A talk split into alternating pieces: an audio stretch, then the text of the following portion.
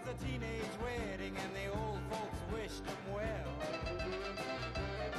You could see that Pierre did truly love the mademoiselle. And now the young monsieur and madame have rung the chapel bell. C'est la vie, say the old folks. It goes to show you never can tell. Hello，大家好，欢迎收听《汽车痴汉之痴汉说梦话》。今儿咱们这期节目呀，哎，没自我介绍是吧？大家好，我是八卦。介不介绍的能怎么着啊？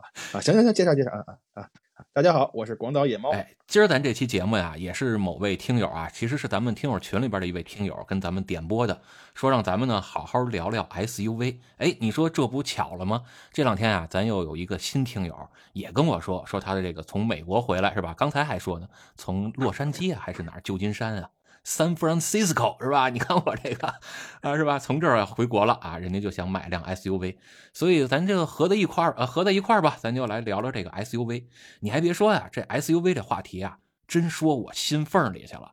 就是我也不装了啊，我我其实我今儿摊牌了，我就是一个标准的 SUV 的拥趸，是吧？这 SUV 就是好，哎，就是好。我就当真的听了。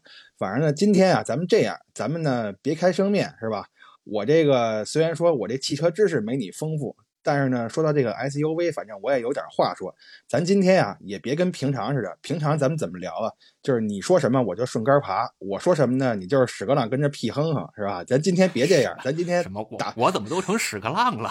你 没，就就是就是比喻嘛，就是比喻嘛，领会精神就完了，是吧？咱今天呢，就是啊，咱打个擂台，是吧？那你说它好，行，那我就跟你说说，我觉得它哪儿不好，不就完了吗？反正我是觉得呀，你看一说这 SUV 到底哪儿好，就首当其冲的啊，就俩字儿，safety，哎，就是安全，是吧？这安全啊，您这是啊，怎么呢？您这是您这您这是仨字儿啊，safety，这是仨字儿啊。啊，是什么？换个说法，换个说法啊，就是阿布奈的反义词，是吧？啊，行行行行行，是吧？行行行，反正就是得安全，是吧？这现在啊，一说这个开车上大街啊，安全那是叫第一要务，就是没什么别没命，是吧？有哎，对吧？原来说没什么没别没钱，现在不行了，现在是没什么别没命，是吧？你挣了那么多钱，得有命花呀。所以这 SUV 这安全性啊，那就特别重要了。我就觉着啊，你看咱开个 SUV 上大街，这耀武扬呃耀武扬威这劲儿是吧？别人都得离我远远的，这就相当于直接带着一个叫隐形的防护罩，这就太安全了。你说这个安全啊，你看来了啊，我就跟你有不同看法。我就觉得这个 SUV 吧，它也未必是那么的安全。就是你看啊，你说这 SUV 看起来高大威猛的，长得跟那小坦克似的，是吧？你一坦克过来了，那别的车都得给它让道啊。但实际上，你说你真开起来的时候，它真是安全吗？那倒不一定。就是因为咱们现在啊，听友里边啊，不光是有咱们汽车痴汉群里的啊，当然群里的人就比较专业了，还有一些就是可能初次听节目的，我觉得还是得从这个稍微基础点的东西讲起啊。咱就先讲一个这个操控性的问题啊。有人就说了，你说这操控性跟跟安全有关系吗？哎，我觉得有。就是什么是操控性啊？就是操控性，我个人理解啊，就是这个车你能不能百分之百的去控制它。你你你我我拦您一句，您就您就说操控就得了啊，那第三个字咱少提。你要不说你脏呢，你这心脏啊。不是我我是怕别人误会，你这一嘴一个这词儿的话，你你说你不得刷刷牙吗？哎，行行行行行，那就操控操控啊，哎，就是这个操控啊，就是偏重于你作为驾驶者，你能在多大程度去掌握这个车。那这个车操控性怎么叫好，怎么叫不好呢？就比如说这个车在高速过弯的时候，对吧？这个它一定要稳定，哎，这个稳定呢，重心就是一个关键。就是咱都知道吧，这个物体它是做这个圆周运动嘛，是吧？它肯定要有一个离心力。这个汽车也是，它这个拐弯的时候啊，哎，在这个转弯半径转弯半径一定的时候，这速度越快，这离心力肯定就越大，对吧？是那这离心力作用点就是就是您说您说那是吃完饭别跳呼啦圈是吧？我天，那 是是圆周是运动吗？哎，是，就这离心力的作用就是这个重心位置嘛，对吧？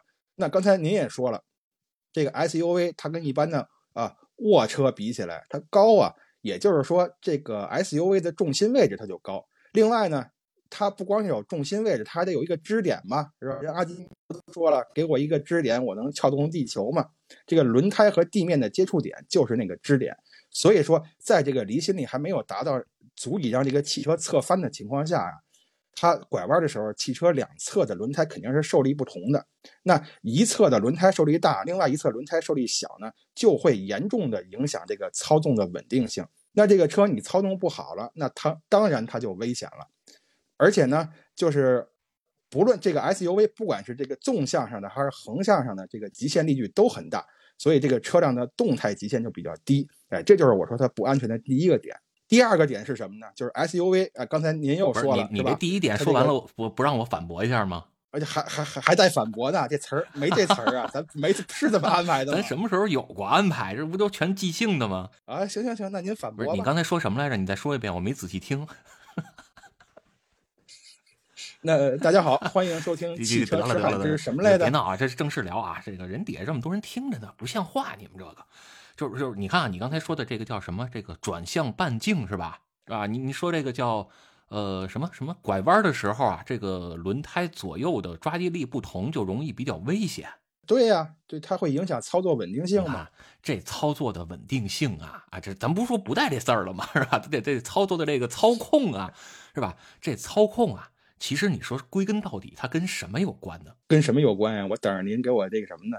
普及呢？还是跟轮胎有关，是吧？你你想，嗯，咱咱这一个车，它在路面上跑着，真正能把操控啊作用在车上的，其实就是四个轮胎和地面啊分别接触的这个位置。每一个轮胎跟地面接触的位置，其实你伸出手来，也就跟你这巴掌大小是差不多的，相当于你这四个轮胎跟地面接触面积啊，可能也就是一张 A 四纸或者一张 B 五啊，这这么大的面积，啊，这个面积上，如果你的抓地力比较好，那你这车的操控就差不了，也就不太会容易失控。这这你能理解吧？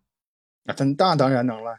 是吧？所以其实其实你看，这如果你能理解就好办了呀。那你说这小轿车，就是您说那卧车啊，是不是也有窄轮胎？这 SUV 是不是也有大轮胎？而且一般情况下，SUV 的轮胎都比小轿车可能还要稍微宽一点吧？那它这抓地力、抓地面积是不是比人家小卧车还更高呢？你这这推理推下来，这不是 SUV 的抓地性更好吗？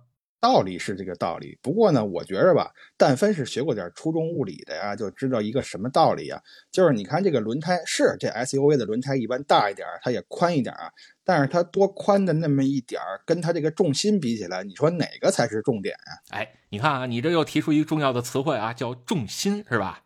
这重心这事儿啊，咱就可以好好聊聊了。哎，很多人就说说这 SUV 的重心高，呃拐弯的时候是不是就容易侧翻？你你是不是想说这事儿？啊，对，对吧？可可实际啊，你看咱实际过程，呃，实实际现象上，上路的这么多 SUV 有多少个侧翻的，是吧？小轿车有没有侧翻的呢？也不能说完全没有吧。啊所以，所以你想没想过，这影响一辆车能不能侧翻，到底是什么原因？是重心吗？我觉得还就是重心，而且你说啊，这个 SUV 确实是没什么侧翻的，这种案例其实很少听说。但是为什么很少听说？就是因为多数 SUV 它还是在城市里开的嘛，对吧？它这个速度不大，你在这种情况下，这个 SUV 的操控和这个小轿车的操控是差不太多的。但是啊，您别忘了还有一种情况，比如说啊，需要紧急避让的时候，我突然向左或者向右打把轮，你说这个时候这个重心可就该影响了。哎，你说那叫麋鹿测试，是不是这意思？哎，对啊，在但是在城市里边，你也难免说不碰到这种情况啊。啊，是，这肯定是难免的，是吧？万一前面这车它突然给你来脚急刹车呢，是吧？这情况肯定是难免。但是咱就说这麋鹿测试啊，包括说这个重心啊，是不是容易翻？其实这里边是有一个误区的，就是咱一般说是不是会让车辆翻滚啊，或者我们说叫翻覆啊，是两个可能性。一个可能性呢是说这个车的重心啊，但咱现在姑且把它说为重心，其实这么严格来说是不准确的啊。咱姑且说它是重心，就是重心的高与低可能会导致这辆车是不是容易翻滚或者翻覆。还有一个就是有没有人给你下绊儿，你知道吧？就是你看咱们玩这个叫什么什么打斗游戏啊，就是你们那边那个什么兜裆布啊，穿着兜裆布那个叫什么回啊，就是那个相扑是吧？这相扑是不是容易翻倒？这不就看有没有人给他下绊儿吗？就跟这撂跤是一个道理。你看这车啊，如果开在大街上啊，这一个侧滑。如果它这个外侧轮胎呢卡在这马路牙子上，来一卡不当是吧？这这时候有可能就给它绊倒了，导致这个车翻。所以基本来说是两种情况，一种情况就是有人绊着它了，是吧？这是一种，这个啊情况很少很少，咱可以就忽略不计了。还有一种情况呢，就是正常行驶状态，没有人绊它。那刚才咱说了，有可能就是因为重心，哎，但确实是因为重心吗？这块儿我就可以跟你好好聊聊。其实啊，咱可以引入一个概念，叫质心、重心，还有虚拟滚动中心，这是三个不同的东西。哎，你等会儿啊，你等会儿，先百度一下我得把是吧？呃不是不是，我我我得我得把我帽子戴上。这玩意儿，这个秃着脑袋，这聊着这个智慧有点发散，你知道吧？啊，是是是啊，行啊，行行行，您您继续。你看啊，这个为什么一般我们来说和重心关系不大呢？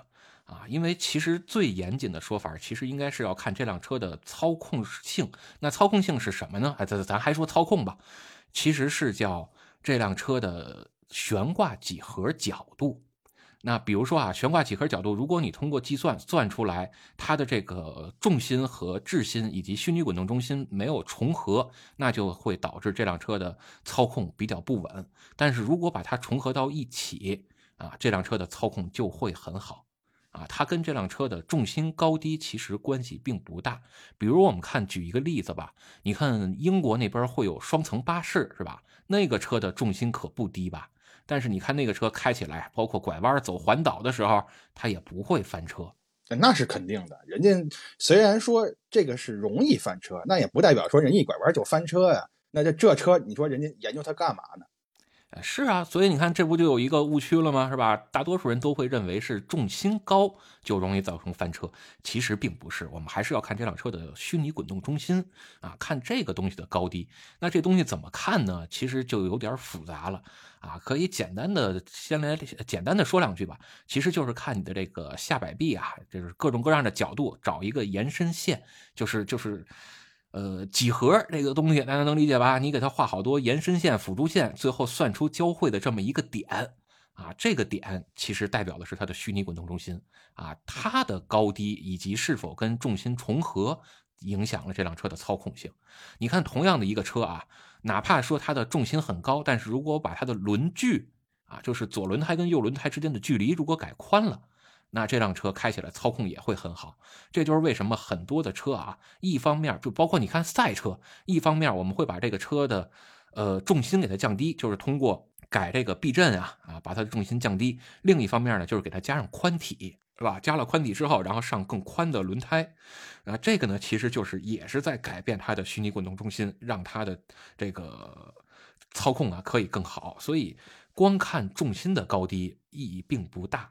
光看重心的高低意义不大，那咱接着往下说、啊。我今天先这么说，那个啊咱们说聊别的的时候，我再反过来。反正人嘴两张皮，反正都使得嘛，是吧？那这重心咱先放到这儿，咱接着往下说啊。你刚才说什么？你说这个 SUV 这个轮胎大，它宽是吧？这个抓地力可能会更好。行，咱就说说这个轮胎的问题啊。你看啊，咱这个今儿就不说这个通过性的问题了啊，这个什么什么什么这个什么接近角啊，什么离去角，这都不谈哎我专业专业了啊！这野猫现在都知道这专用名词了。啊。是我还知道一个什么纵向通过角呢，哦，可以可。以可以啊。那那这个啊轮距和纵向通过角是什么关系啊？哎，咱咱不聊这个嘛，是吧？行 行行，不要跑题。我知道你现在心里很慌，但是不要跑题，哦你知道吧？哦可可以可以。就是你看啊，这个 SUV 虽然说它多数是为了应对这个在城市里边开啊，就是为城市设计的这么一个车，但是呢，这个多数 SUV 它还是有一些这个越野性能的啊。这个越野性能呢，你看轮胎它呢就是为了吸收这个在烂路上行驶的这个震动吧，这个扁平比可能扁平比可能要做得更大，就是说这个轮胎可能更厚，这样它拐弯的时候它变形也就更大。我觉得这样啊，它就不容易保持这个抓地力，并且能让这个车呢会感觉到笨重。啊，这个笨重有什么好有有什么坏处啊？就不光是轮胎这样啊，还有这个车重的问题。笨重有什么坏处？就是在加速上啊，它可能会牺牲一些这个动力，你会感觉加速很肉。但这还好啊，这还算安全。关键是你刹车的时候啊，你这个重量，你就会明显的影响到你刹车的距离啊。你刹车距离长了，这对安全它不是也是有影响的吗？不是你你刚才说的第一点是什么？这个轮胎怎么着叫叫肉比较厚是吗？啊，这肉厚啊，肉厚啊，是吧那就爱吃这肉厚的。哎，是啊，就五花三层嘛，是吧？是吧？但但是你看这个，就是你刚才说这个轮胎，就是 SUV 轮胎是说胎壁比较厚，是吧？就是橡胶那个成分看起来比较厚，是这意思吧？哎，对，哎，其实啊，这个是有好处的。哦，这这还有好处。哎，就是你看现在这个咱们买车，买车甭管是你开车还是你坐在车上的人，图的是什么？是不是就是舒服？啊，是是是，对吧？那嗯你说这你开这车要是走在颠簸路面上，这如果特别硬、特别弹跳，它就不老舒服的吧？那能让这一辆车具有减震功能的，除了咱说这个弹簧啊，包括避震器啊，能控制这个呃颠簸程度，还能有什么在这方面提供一些帮助呢？当然有一个是叫座椅，是吧？就是咱这个坐垫的厚度啊。其实呃，咱正好说到这儿了，可以聊两句。就是很多人在去看这个车的时候啊，包括去 4S 店试乘试驾的时候啊，都会看这个座椅坐起来是不是舒服啊。一个是看它的这个靠背的角度啊，另外还有一个就是腰部支撑啊，跟左右的包裹性。同时呢，还有就是它坐垫的长度，这点一定不要忽略啊。就是如果坐垫很短，那坐的时间长的话，其实对于膝盖的压力也是挺强的。还有一点就是特别重要的，就是坐垫的厚度，这个也会影响到我们乘坐的舒适感。哎，这说完了呀，咱就可以说说这轮胎了。轮胎它其实里边是充气儿的，外边是橡胶，对吧？这个东西它其实里边还是有一些可压缩、可形变的空间的。那你想啊，你开着一个车过一个沟沟坎坎的，轮胎上如果能给你一些可压缩、可形变的空间，不也就相当于是一个减震的作用吗？这也可以提升我们的乘坐舒适性啊。哎，你这个就属于什么呀？就是我跟你讲道德，你跟我说法律，是吧？什么我跟你 我跟你讲我跟你讲庄子，你给我装孙子，是吧？我说的是什么呀？我说的是这个车它笨重啊，笨重它会延长这个刹车距离。你跟我谈什么舒适性啊？不是，你要说笨重，其实笨重应该怎么来说呢？是说轮胎它形变之后啊，可能会产生一些呃对随动性上的一些影响。你你是这意思吧？哎，对对对对，吧？这样说就准确了吧？是能表达你的心意了吧？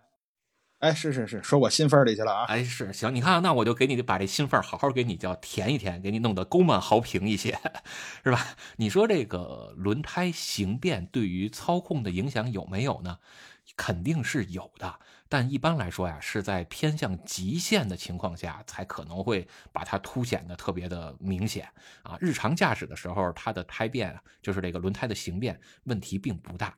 然后咱还可以再说一个反例，就是你听说过一种赛车形式没有？叫 drag race，啊，对吧？就是那个叫刚听说的嘛。直线加速赛嘛，这美国那边玩的比较好吧，是吧？这个叫四分之一英里，然后二分之一英里，包括一英里，一英里是一千六百零九米吧，还是多少米啊？记不清了，是吧？人家玩这一块的，就这直线加速赛啊，你看国内现在玩的也风生水起了，是吧？这个最近这个什么杰哥是吧？这个乌龟杰哥啊，又开始跟台湾那边啊，这个廖老大又开始玩上了。但是你看它这个正经的直线加速赛，如果你玩到顶级之后，首先路面是要铺胶的，这就是为什么说后驱其实是比四驱要更有优势的，因为轮胎呃因为地面是要铺胶的。还有一个呢，就是专业的。呃，直线加速赛，它其实需要用的轮胎啊，尤其是后轮，就是动力输出轴上啊，这个后轮用的轮胎，如果你仔细看的话，你能看到它的胎壁都是非常厚的。啊，你现在就能搜啊，我反正没见过搜搜美国这帮 drag race 啊，这这帮火箭车后边背着降落伞这装，是吧？后边背着降落伞这种车，对吧？它的这个轮胎胎壁都是非常厚的。为什么呢？就是因为让你在动力释放的一瞬间啊，可以通过橡胶和空气里边做一些储能，避免这个动力直接通过轮胎输送到地面，这样有可能会突破，哪怕地面上已经铺了胶了，也有可能会突破这个极限抓地力，造成轮胎的这个打滑，从而造成这个动力的丧失啊，动力的流失。所以他们会选用这种可变形比较强的啊后扁平比的这种轮胎。你反过来也可以呃也也可以说嘛，就是这种轮胎它的运动性会更强一些吧？你看在极限状态下，人都有人都得用这种这个大扁平比的轮胎。问题是你在城市里开车，谁会去面对这种极限情况啊？并且我还是没明白呀，就是那这个刹车距离延长了，这是不是它就会危险性刹？车距离基本上来说是不会延长的。如果你硬要说，呃，对于提速性能和刹车性能的影响呢，有，反而是往好的方面去影响。我们这么来算一下啊，就是是同样尺寸，比如说我们都说十八寸啊，十八寸的这个轮胎啊，里边如果你放了轮毂，那轮毂占的面积越大，你轮胎的薄厚就越少，对吧？那如果我们轮胎占的尺寸越大，就是你刚才说的这个叫胎壁变厚了，那是不是说轮毂就是这个金属部分，它其实占的比例就相当减，呃，相当于它就减少了？啊，是是是，没错，对吧？那你看金属的东西，我一减少，这它整个轮胎的质量就减轻了吧？大概是这么回事儿？对吧？那肯定是减轻了呀。那减轻了之后，咱就可以引出一个概念了，叫簧下质量啊。一般我们说簧下质量减一斤，簧上质量相当于减了二十斤啊，是吧？这是一个很可怕的一个比例啊，因为你簧下质量是要一直转动的嘛，那你转起来这个动力要求就会更强啊。所以你看，这轮胎如果变厚一点啊，这个轮毂尺寸小一点，是不是反而还有对动力上更好的影响？这我倒不关心，我就关心什么呀？感情我开车，我坐在上面，我就是皇上。对对对，你可以这么理解，是吧？你你坐在这个门板上吗？大古吉吉那范儿。这这先不说啊，那我后边再给你说一个例子啊，也不叫例子，我再给你说一件事儿啊。你看这个开车的时候啊，影响车的因素还有一个什么呀？就是这个空气阻力。你比如说啊。我开这个车开到高速上，这个时候啊，突然啊，给你来这么一阵横风啊，你知道横风是什么吧？我不知道咱们中文里边怎么解释这个词儿啊。啊，我知道，我知道，横风就是大耳贴子嘛。好，三宾的给，是吧？没错吧？从侧面给你一下吗？呃，对对对，就是从侧面侧面吹过来这么一阵风嘛。就是你会发现啊，这个横风对你这个车呀影响是特别大的。你别小看这风啊，就是你车速越快，横风。对你的影响就越大，或者说这个风速越快，对你的影响就越大。哎，我自己就有这种驾驶体验，就是我开车呀，从东京到大阪，我开我自己那个车呀，我随便想怎么开怎么开啊，就是一点都不用特别，就不不能说一点吧，就是不用特别去考虑这个横风的问题。但是有一次啊，我开着这个海狮。就是十人座那海狮去大阪，路过那么两个山谷之间有一座高架桥，那个横风特别强，我就明显感觉啊，我这个方向盘是一阵一阵的会被这个风吹的，哎，它会让这个车身会会有一些这个方向上的偏转，就感觉这个车下一秒好像就要翻了，就要跌在这个山崖底下去了，就感觉特别不安全。所以一个道理啊，就是普通的卧车嘛，是吧？它矮呀，这横风对它的影响就小。那这个 SUV 它高啊。那这横风对它的影响就大嘛，所以你开高速的时候，这 SUV 是不是它就更不安全？你看这就伪科学了吧，是吧？你你净说你开着车去那叫什么统辖间啊，是吧？去那山谷里，你净说这事儿，那咱这哪有那古战场啊？一般来说，这个横风啊，哎，还没说错啊，确实会对这个车的操控性有一些影响。但是，我必须得说，但是啊，从科学的角度来说，对于一辆车操控的影响。更大的，或者说起决定影响作用的是什么？还是这辆车的底盘设计跟调教？比如你看啊，咱经常会说开某些车的时候，就都是小轿车啊。这个照你那么说，这横风面积都是一样一样的。开这种小轿车的时候啊，呃，开某种小轿车的时候啊，你在高速上走，你就会觉得这个车开起来飘啊。开有些车呢，开起来就感觉特着实。啊，特别有安全感，特别有厚重感。那你说这跟这个横风面积有什么关系？这个吧，其实跟横风没什么关系。这个车飘呢，就是反正我一直是这么认为，这个车底盘高是吧，它就容易飘。啊，这个车或者这个车本身车重比较比较小，它就容易飘；车重大的车呢，这感觉它就会稳重一些。这个确实是，但是跟这个就是跟高低和重量这两个这两条线它是都有关系。你看，你看，我就得给你破这个闷儿，是吧？跟高低啊，跟车重啊都没关系。好了，你好歹给我留一个。行行，商量商量，你你说留哪个吧？那那你就给我留那个什么吧，留这个车重吧。咱现在讨论的不是高低的问题。那那车重以后再说啊，咱咱今儿先说跟车重。有关系啊，其实括括弧小括号啊，跟车重没关系啊，是吧？这个咱咱就先说这个跟车呃跟车高低吧，其实跟这个车的高低啊关系也不大啊。刚才咱也说了，更重要的还是这辆车的底盘的结构，包括它的调教啊。就是你想啊，我咱咱就这么举个例子吧，你说这个车如果它四个轮胎上边啊都用的不是避震，用的都是铁棍儿。这种情况下，如果有一阵横风吹过来，你这车还会左右摇摆吗？还会有这个这个什么什么颠簸感吗？这我倒没体会过，嗯，反正我亲身的体验我也跟你讲了，就是我开高车的时候，它就摇摆比较厉害啊，什么我要摇摆什么的。开这个矮车的话就没这没这个事儿。但是至于底盘什么结构，这玩意儿我也没趴车底下看过呀。对，其实我我要说的就是这一点，就是为什么你说开着车啊，这个车身如果比较高啊，开起来就会容易有一阵侧风吹过来，这车就容易左右来回晃，是吧？左右摇摆起来了，这是因为啊，这种底盘比较高的车，有些车就会把它的避震调的比较软，然后当你有一阵侧风的时候呢，吹的这个车就会往软的那方面去塌下去。啊，原因是在这儿。但是如果你把避震调硬，或者我们说的极端一点啊，咱这个推理不就往极端方向去推吗？是吧？你把这个避震器跟这个弹簧都撤掉，不要弹簧啊，只把避呃避震器也不要了，就换成四根铁棍它没有这个压缩形成了，它就不会有这种左右横摆的可能性了。所以关键的关键还是在避震器跟底盘的调教跟设计上。所以你说啊，这个 SUV 其实刚才咱们也说了嘛，说它会保留一些越野性能。那意思就是说，它这个避震啊和底盘的调教啊，是不是会说相对更硬一点，比这个轿车来说？呃，还不一定。你要看这款车它究竟的取向是什么。比如说偏越野的，它可能调教的反而会偏软。偏城市用的，它反而会偏硬，因为偏在越野的时候啊，是需要这个，呃，叫什么叫避震的有效行程啊，所以要让它能达到这些行程呢，它会把它第一把行程调高，第二给它调软。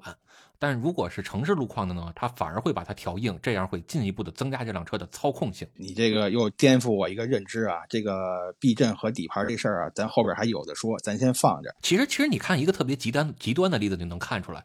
你看这帮玩越野的是吧？甭管是 WRC 啊，还是什么达喀尔啊，啊，甚至那些什么巴哈啊，然后巴 y 这些车啊，你看他们是不是都是悬挂行程特别大，就是车身也特别高。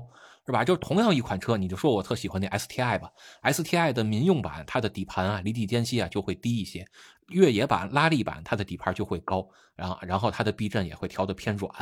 但是如果你让这辆车给它调成跑赛道模式啊，或者是街车模式，它就会调的尽量低，然后调的让它偏硬。得，那这话题咱先聊到这儿。那您接着说，这个 SUV 的还有什么？还有一好处，显而易显而易见的呀。你看，咱说安全了是吧？安全这还有两点，我得跟你好好说说。首先啊，安全上的，刚才咱说了一点了，这第二点就是它金壮。SUV，你看着它就身大力不亏，这你说跟你那小轿车那小身板要硬碰硬这么来一下，你那小破车还能看了吗？我觉着吧，你要是一辆 SUV 跟一个跑车撞一块儿，这俩大概率它撞不到一块儿，这跑车直接就钻那 SUV 底下去了。但是大街上没那么多跑车呀，这不还是小卧车多吗？啊，但是这个我也不是很赞同啊，就是这 SUV 确实啊，人家这个。膀大腰圆，你撞起来呢，身大力不亏。就好比啊，来一相扑，跟咱们巴老师一撞，那巴老师肯定是飞呀，这是没有别的，呃，没有别的选项。但是啊，我觉得这个车筋不筋撞啊，这个这叫什么？这个物理物理有一个名词叫什么？动能啊，还是动量啊？确实是有关系。但是呢，你比如说啊，我这个卧车，咱这个保险杠能结实一点，是吧？那它也不见得它就不筋撞。不是，你刚才不也说了吗？你保险杠再结实。你都挨不着我是吧？你那保险杠从我车底盘底下就过去了，但是我这轮胎跟我的保险杠可就冲着你那前机器盖，甚至说冲着你这个前挡风玻璃可就去了呀。好嘛，你这个真是人嘴两张皮。我跟你说跑车的时候，你告诉我没那么没那么多跑车。我跟你说保险杠，你告诉又又从我那个车上压过去，你你两头不给活路，两头堵，你这叫瞎子算命是吧？是吧？这个叫什么叫这个呃孤独一只？你说就这一只啊，还是我给你孤独出一只来呀？反正我都有的说。哎，行行行行行，好好好，那你接着说，那还有什么吗？还有一个啊，那就更重要了，就是你看咱在路上开车呀，是不是得眼观六路，耳听八方？是吧？随时啊，我这眼睛跟这耳朵呀，那就得跟小雷达似的，就得竖起来了啊，环绕四周啊，三百六十度，这个三维、四维什么降维打击啊，全得用上了，我就得扫描着。是是是，我们那个学车的时候，驾校师傅就跟我说了嘛，您开车啊得贼眉鼠眼，是吧？我当时就琢磨着什么叫贼眉鼠眼呀。后来我想了两天，我才明白，人家说的就是你这眼观六路，耳听八方。只不过可能那教练呀，可能是这个文化程度低一点，他觉得这么说他俏皮，你知道吧？是是。不如我了吧？不如我了吧？你看我这词儿用的多高级，是吧？所所以所以你这么看啊，你开在路上啊，那就得随时叫审时度势啊。那你说我如果站得高，是不是就看得远？我坐得高也能看得更远吧？我能更早的发现前边，甚至说三百六十度的各种危险情况。我早一点发现，早点预警，然后早点做准备，这不是一件好事吗？哎，您别您别说啊，这还确实是一件好事。但是啊，我想问你个问题啊，你北京那香山您爬过吧？您爬到那个香山顶上啊，那山脚下的人您还看得见吗？你这就属于抬杠。你香山多老高，我这 SUV 能有那么老高吗？哎，是它 SUV 确实是比不上香山高，有那么大车那是高达，那是那也不是车。但是啊，这个 SUV 这一点确实是啊，这个我我我可得这这我是有理有据。这个车高啊，它是有好处，你能看得更远啊，这个视野可能更好。但是呢，它并不一定比轿车强。为什么啊？哎，不对，我这话说的不对，呃，这不是我风格。它不一定比卧车强啊，它为什么呀？因为你这个车高了，意味着你这个呃盲区就更多了。你比如说啊，这个 SUV，呃，这个块头大嘛，前面那个机器盖子、那个发动机盖啊，它也比较比较宽大，是吧？它也比较高。那这个机器盖子底下，比如说藏只猫、藏只狗还好说，您要藏一孩子呢，你说你看得见吗？但是卧车就不一样了，特别是这跑车是吧？您别说底下藏一猫藏一狗了，您说藏一耗子我都看得见。现在谁还用你真的拿眼睛去看啊？是吧？人现在都高科技了，这甭管说后边啊，这个后车牌照这儿有这个叫什么倒车雷达呀，甚至人有倒车影像，人现在啊。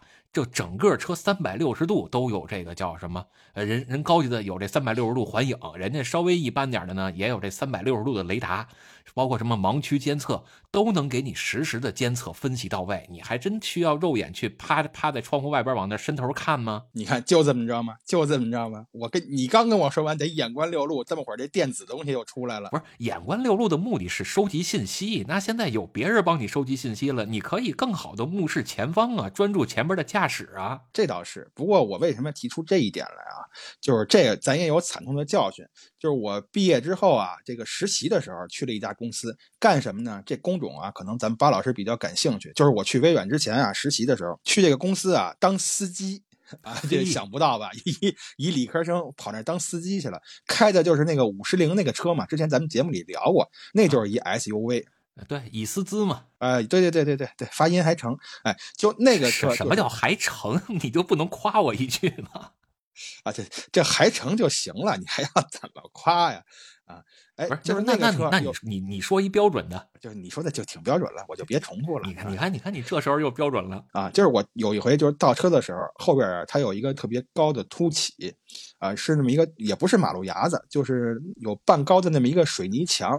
哎，我我往后倒车的时候我就没看见，但是呢，这我就撞上了，撞上那车整整个那个那个那个后边那个保险杠就给撞掉了。但是呢，我开。同一个公司的那个凌帅啊，我倒车的时候，那时候他哪有什么倒车影像啊？那时候就是倒车请注意，是吧？要不就是滴滴滴那个倒车雷达，就那玩意儿。您说那倒车请注意那是幺三零吧？啊，是是是，这我们家这传承嘛，是吧？这你得理解。开那个凌帅的时候倒车，哎，就没这问题。后边啊，这个有什么东西啊，咱一回头是吧？标准的倒车姿势嘛，我把这个手搭在副驾驶那个位置上，要有个小姐姐，当然更好啊。脑袋往后回，就回着头往回看。你说这就看的是特别，看的是真真的呀，是吧？这查能明目似的。哎，那你想没想过这么一个问题？就是你从左边啊往这个脑袋探出去，往外边看，回头的时候，你左后方是不是看的真真的？那那必须是看的真真的呀。是，那你右后方你交给谁去呀？这就是是是，我这不能一个姿势不动弹呀，我得左右都得照顾得到，全得看呀。啊，两边来回摇，您您您这就叫社会摇，是是吧？这什么摇摆舞啊？这拨楞脑袋，这这就从您这儿来的吧？啊，是这社会摇，我还真会。这行行行，是吧？但但是你看啊，就是为什么说你这都已经是老皇帝了？现在的车呀，您甭说这个往外探头了。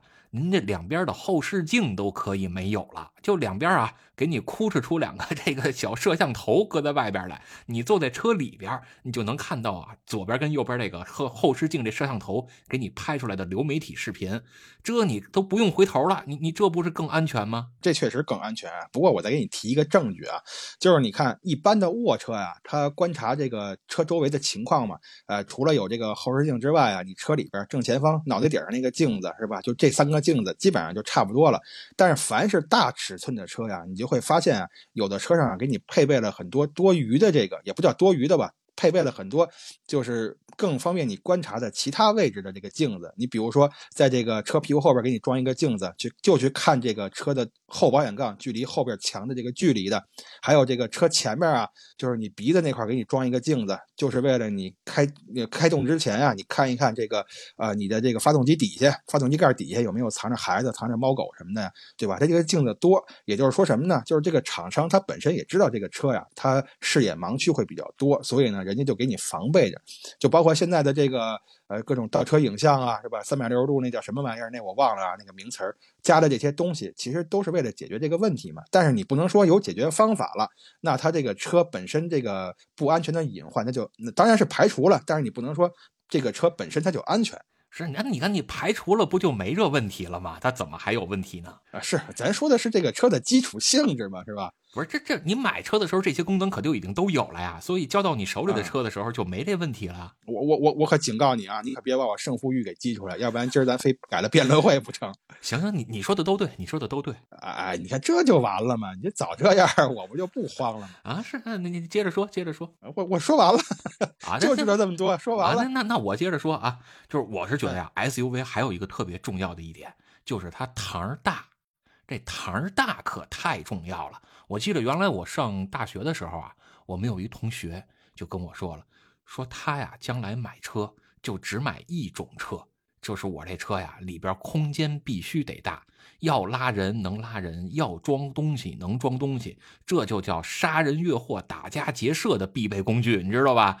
然后我给他推荐了什么呢？当时啊，我给他推荐的是大公共。您倒没给他推荐地铁，地铁得有轨道啊，是吧？我问他，我说你们家路怎么样？他说我们村里已经通路了。我说啊，行，村里通路了就行，是吧？您就买一大公共吧，是吧？你这就全村人的希望啊，是吧？你能拉着全村老小，然后一块儿出街，呃，一一块儿出门啊，赶个大集什么的都够使了。你你这不解决了所有人这个乘坐车辆的问题了吗？你说的这一点呀、我倒也承认啊，就是我觉得对你来说，就你你就您那狗男女那车，对您来说啊是个车，就比你那台儿大，所以你就看人台儿大这个你就羡慕嘛，这我懂啊。但是你说这个台儿大这个问题啊、我倒是想啊，这 SUV 这一定是台儿大吗？您说台儿大那种啊，当然了，比如说像什么全尺寸 SUV，这台儿确实是大啊，这座椅二三三这么一排是吧？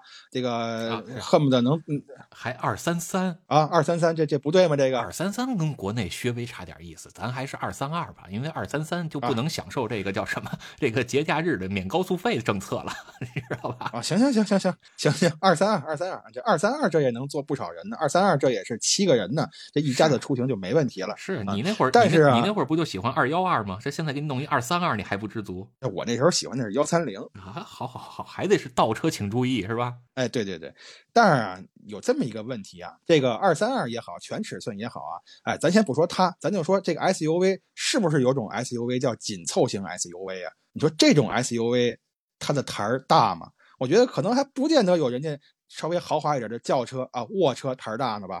不是你这就叫偷换概念。就是你刚才说了啊，这 SUV 也分什么全尺寸、什么标准尺寸，然后这个紧凑型，那你轿车不也这么分吗？也得分 A、B、C、D 是吧？包括说比 A 更小的还有 A 零级、A 零零级。那你要拿紧凑型比，你不得拿 A 零级或者 A 零零级去跟它比吗？你要是拿全尺寸比，那咱可以比这个叫什么叫呃 B 级车、C 级车呀？哎，对，我觉得我预判了你的预判嘛，是吧？我就知道你得这么说，所以咱就跟你说说那个全尺寸 SUV 啊。你看这个全尺寸 SUV 听起来啊特别的美，一家人出去啊，这个六个人是吧？两个老家儿，这个爹妈带俩孩子，再带再带条狗都没问题。但是啊，这个 SUV 它是因为它车门结构的问题，您说这个后排它好上吗？孩子孩子上不去，老人老人这腿脚不好的也上不去，您得往里爬呀。所以我就觉着这种东西出来的意义在哪儿呢？您要说您要说想拉人拉货是吧？这个杀人越货这台儿大的，您干嘛不弄一 MPV 呀？那多香啊！你看，你 MPV 就还说到一个问题了，就是 MPV 它的空间其实是比这个 SUV 要小的。你看你 SUV 啊，如果坐满了三排，后边你是不是还能装点东西？MPV 呢？你你看咱这什么 GL 八是吧？包括说别的这个什么奥德赛五的，真的把三排都坐满了呀。后边那个地儿，您连一个标准的上飞机的那个行李箱都放不下。好，你瞧你举这例子还 G L 八，您就不能说说那阿尔法呀？那阿尔法后边没问题啊，放俩箱子都行啊。我原来开过呀。关键您要有买阿尔法那钱，咱买一个全尺寸 SUV 也富裕了。但是全尺寸 SUV，我拿它拉着，我拿它拉活什么的，我总是觉得亏得很啊。就是你得看这个用车买车这个环境啊。我不知道咱国内啊，国内可能说你现在买一 MPV 啊，这个价格会比较高啊，就是已经是列入到这个豪车的行列了。但是在日本不是这样，在日本你会感觉啊，你买一 MPV 这个价格，你要比买 SUV 的价格要便宜不少。那我有便宜车选，我干嘛非得买那贵的呀？是吧？都一样能装。是不是？哎，是啊，那你看，这这个照着你这话题往下说，咱有便宜的不买，干嘛买贵的？那国内 SUV 可普遍比 MPV 要便宜的多得多呀。而且你在二手市场，你将来想换车的时候，你这 SUV 的出手也会更方便，保值率也更高啊。好嘛，我这是给自己绕进去了，是吧？是吧？就是这还没完，而且国内的 SUV 你可选范围也比 S 呃也比 MPV 要高要多得多，是吧？你国内 MPV 你掐掐着手指头算，你能数出个十个二十个来，了不地了吧？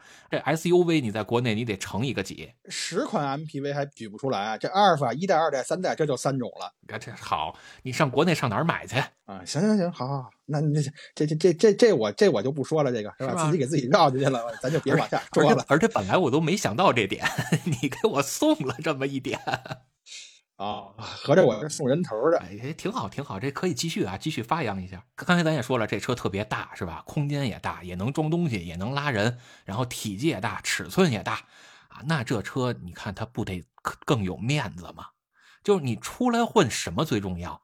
面子最重要啊！这全村人的希望可不就就寄托在你一个人身上了。您那全村人的希望不是那个公交车吗？不是，那那不那不有的村还没通路呢吗？是吧？这公交车底盘低，它走不了啊！啊，行行行，哎，你要说这个有面子哈，咱这块还真得好好给你这个掰扯掰扯。你说这个人啊，咱就说咱北京人讲究什么呀？有理儿有面儿是吧？你光有面子不行，您还得有里子。里子说了呀，这里边多能装东西啊！啊，是是是，您光说这个不行啊！哎，你要说这个李子呀，我给你举一个反例啊，我觉得这个。哎，我觉得这 SUV 乘坐起来呀，这个舒适性可能就不是那么好，跟这个卧车呀相比来说呢，这舒适性可能会差一些。你那就叫不懂车。我跟你说吧，正经懂车的人啊，都买 SUV 是吧？虽然我也说不出什么人来，是吧？但但我就得这么说，我就得说这个这个懂车的人都买 SUV 是吧？这反正哎，行行行啊，那你说，行行行，我我说我就跟你说这舒适性，咱是咱是讲道理，咱不能说跟你说这是吧？我就我就说它不舒服，那不行，咱能讲。出道理了。首先啊，刚才咱不是说了吗？说到一个这个避震的问题啊，我为什么说你这个颠覆了我的认知呢？就是在我这个认知里啊，我会觉得这个 SUV 它的这个避震啊，一般都调教的会比较硬啊，比较硬呢，那你通过一些这个烂路的时候啊，这个你就会感觉呢，这个呃车上下颠簸的比较厉害，你这第一个就不舒服了。另外呢。你这个车重心高啊，刚才咱也说了，拐弯的时候这离心力可能就更强啊。你坐在车里边啊，驾驶员当然是不受什么影响了，因为你心里知道你要干嘛。但是这副驾驶还有后排的乘客可能感受就不那么好了啊，容易晕车。第三个是什么呀？就是你看啊，这个 SUV 刚才咱也讲半天了，轮胎它宽呀，又宽又大，并且呢，它这个车也是比较大，它会受这个空气阻力的影响。什么意思啊？就是它风噪和胎噪大呀。那您坐车里边，好想说句悄悄话，根本就听不见，您还得嚷嚷。你说这就不大合适的。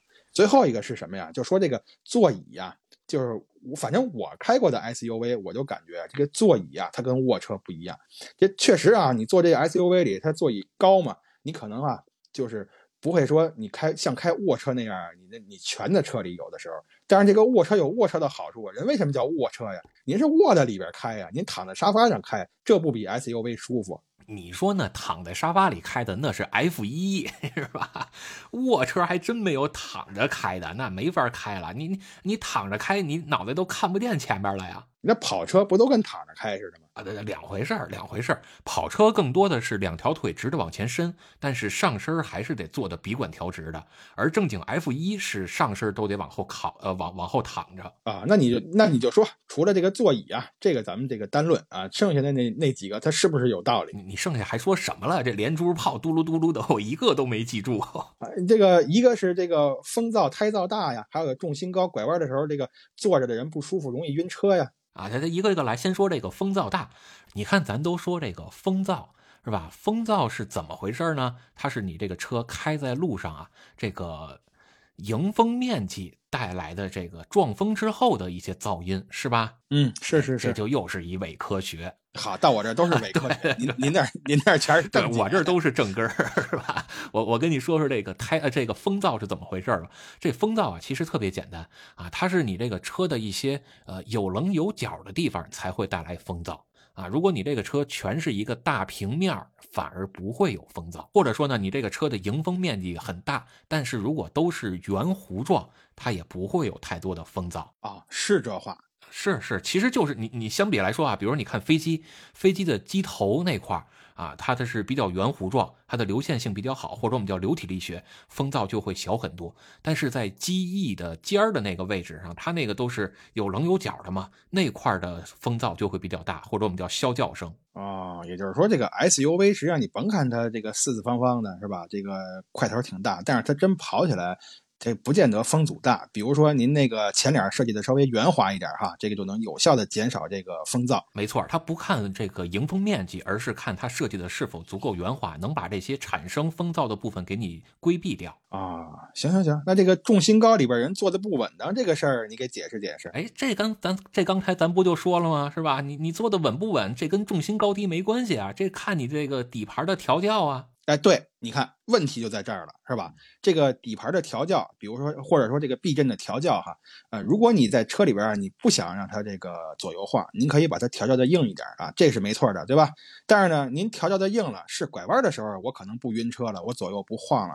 但是你通过烂路的时候，是吧？你这个上下颠簸这个事儿，你又解决不了了。哎，你看啊，这就是俩概念。一个概念呢是左右拐弯的时候是不是会颠簸啊，就是左右摇晃；还有一个呢，就是你上下过减速坎的时候会不会颠簸，是吧？这是不是俩事儿？哎，对，这是俩事儿。对吧？那那你说吧，你你想让它怎么着不颠簸？是是左是哎你是左右还是上下？我就让我我想让它两头都不颠。都不颠，那你轿车要想不颠，它也得硬啊。呃，是啊，它是也得硬啊，但是它轿车是硬，但是这个轿车我总觉得它调教的反正是它中间能给取一个平衡点，这 SUV 怎么着它就找不着这个平衡点，我觉得这事儿太难了。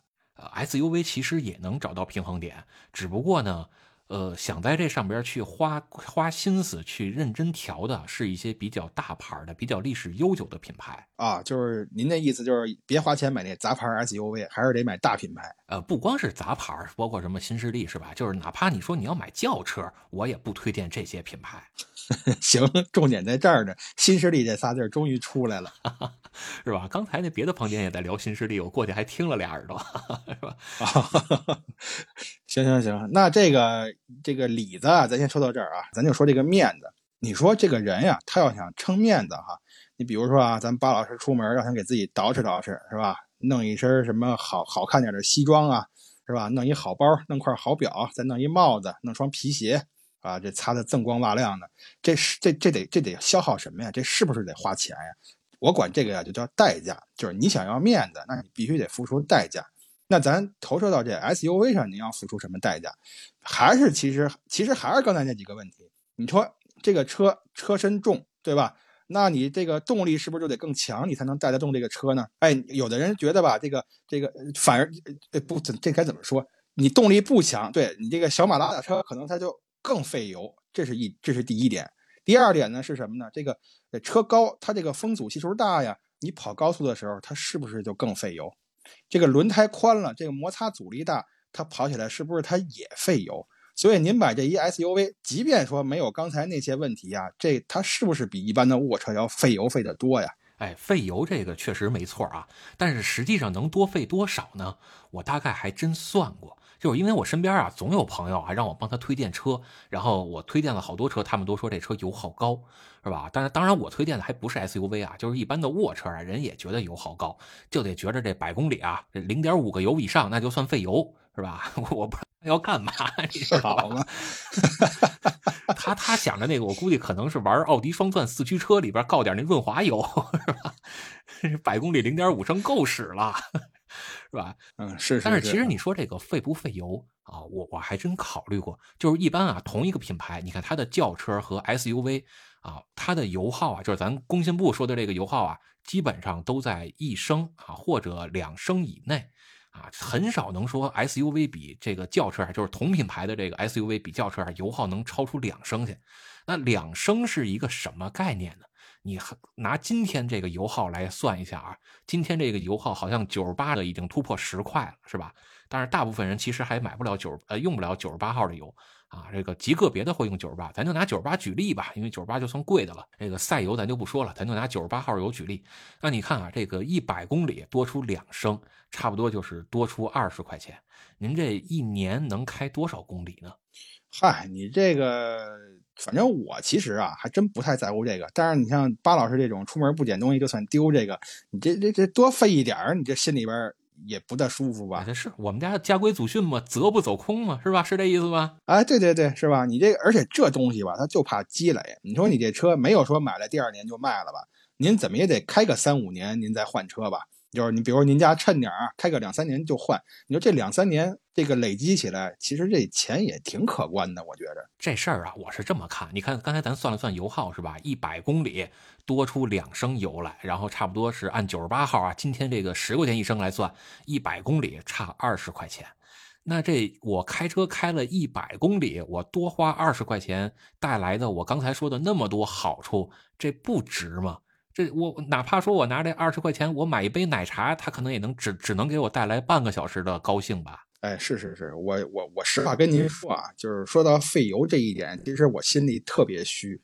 为什么虚啊？就是原来我还在北京的时候啊，那时候我还开天宇呢。就是我有一哥们儿，他给他媳妇儿买了辆车当生日礼物，就买的是这个雷克萨斯的那个 RX 二 RX 二二八零是二四零，我忘了。哎哎，你不是不是咱咱就说咱就说啊，这就是就是刚才这事儿啊，咱得好好说道说道。就是人家那帮哥们儿怎么结婚送个礼物就能送个哎叫什么什么过生日是吧？过生日送个礼物就能送辆车，然后您这过生日怎么连个屁都不带放的呢？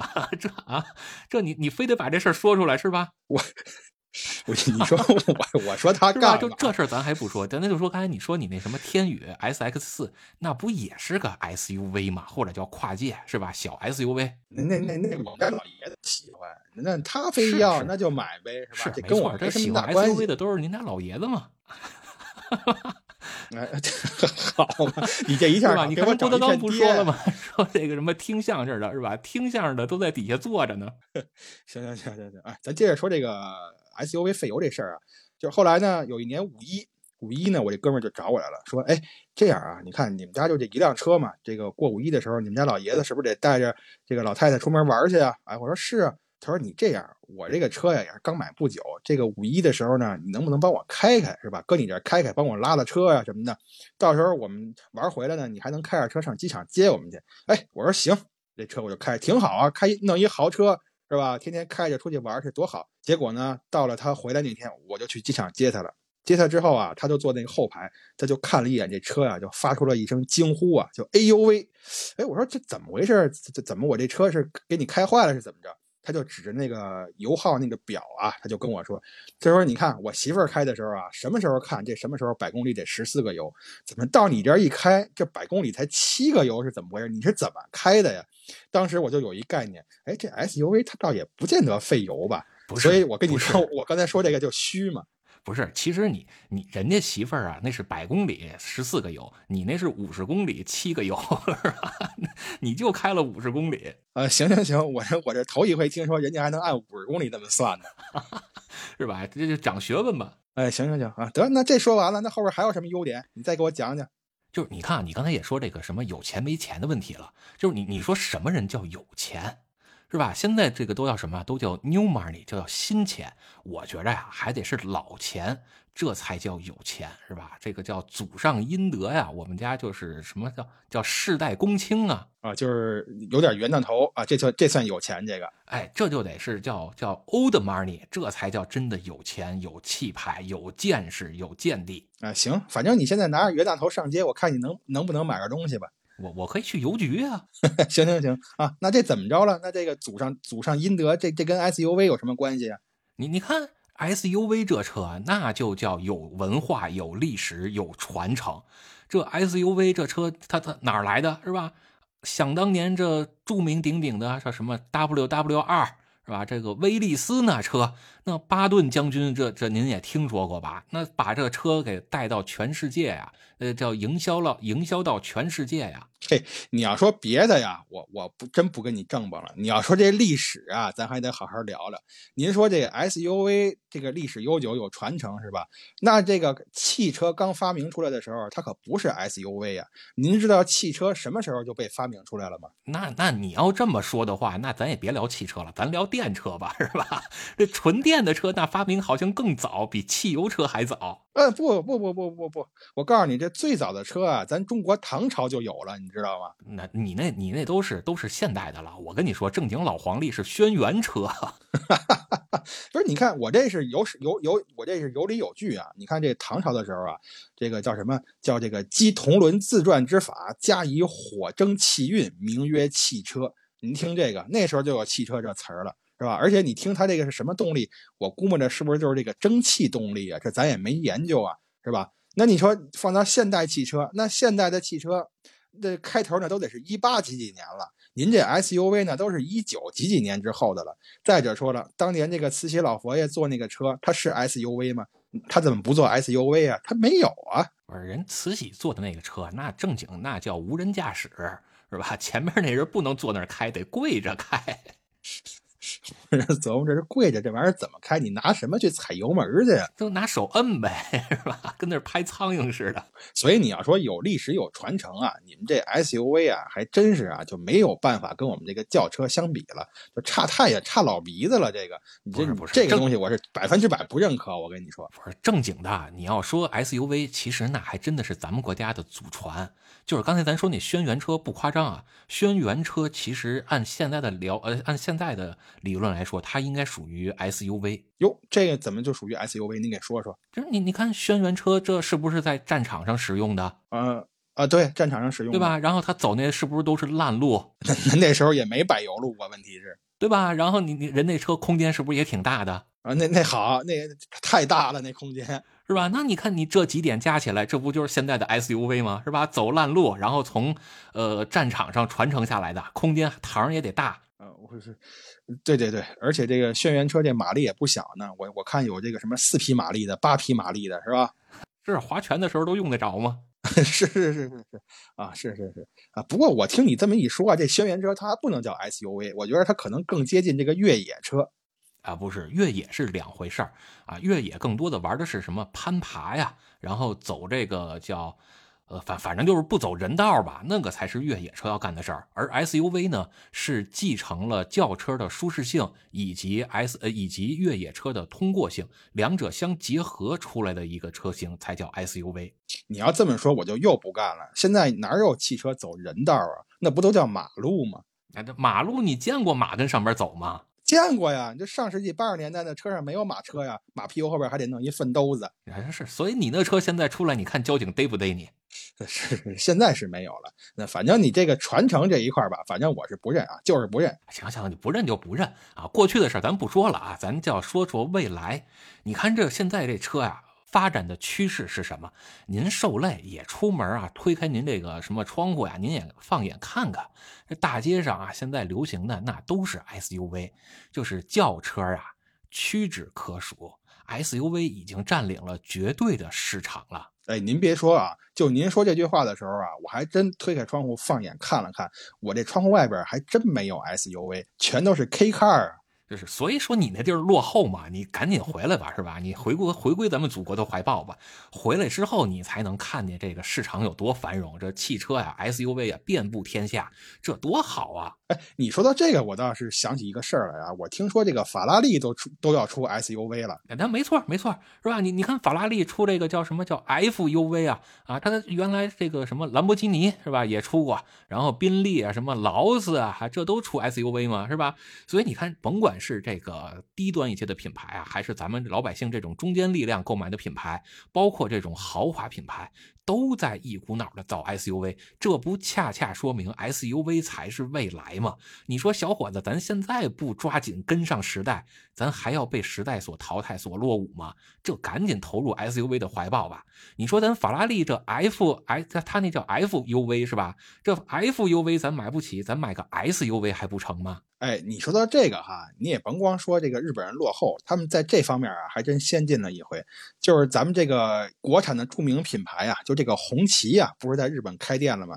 哎，有一款纯电的 SUV 就卖到日本去了，就听说啊，这个销量好像是还不错。你看吧，你看吧，日本现在也跟上中国的形势了，他们也知道 F 呃 SUV 好了。哎，说要不然说日本人傻呢，是吧？你说放着好好的卧车，好好的 K car 不开，你说你买什么 SUV？就他们的小破路。那小窄路，你说那 SUV 它玩那玩意儿，它它它是耍得开吗？所以还是得先跟咱们学啊！这要想富，先修路啊！修了路就买 SUV，这才是正经的光明出路。哎，少生孩子，多种树，行吧？是吧？以上言论不代表本台任何观点。好，这后边加一个，只代表广岛野猫个人观点，就是所有所有的事儿全推我身上了，你一点事儿没有，是吧？因为今儿说这好像我说了太多亏心话。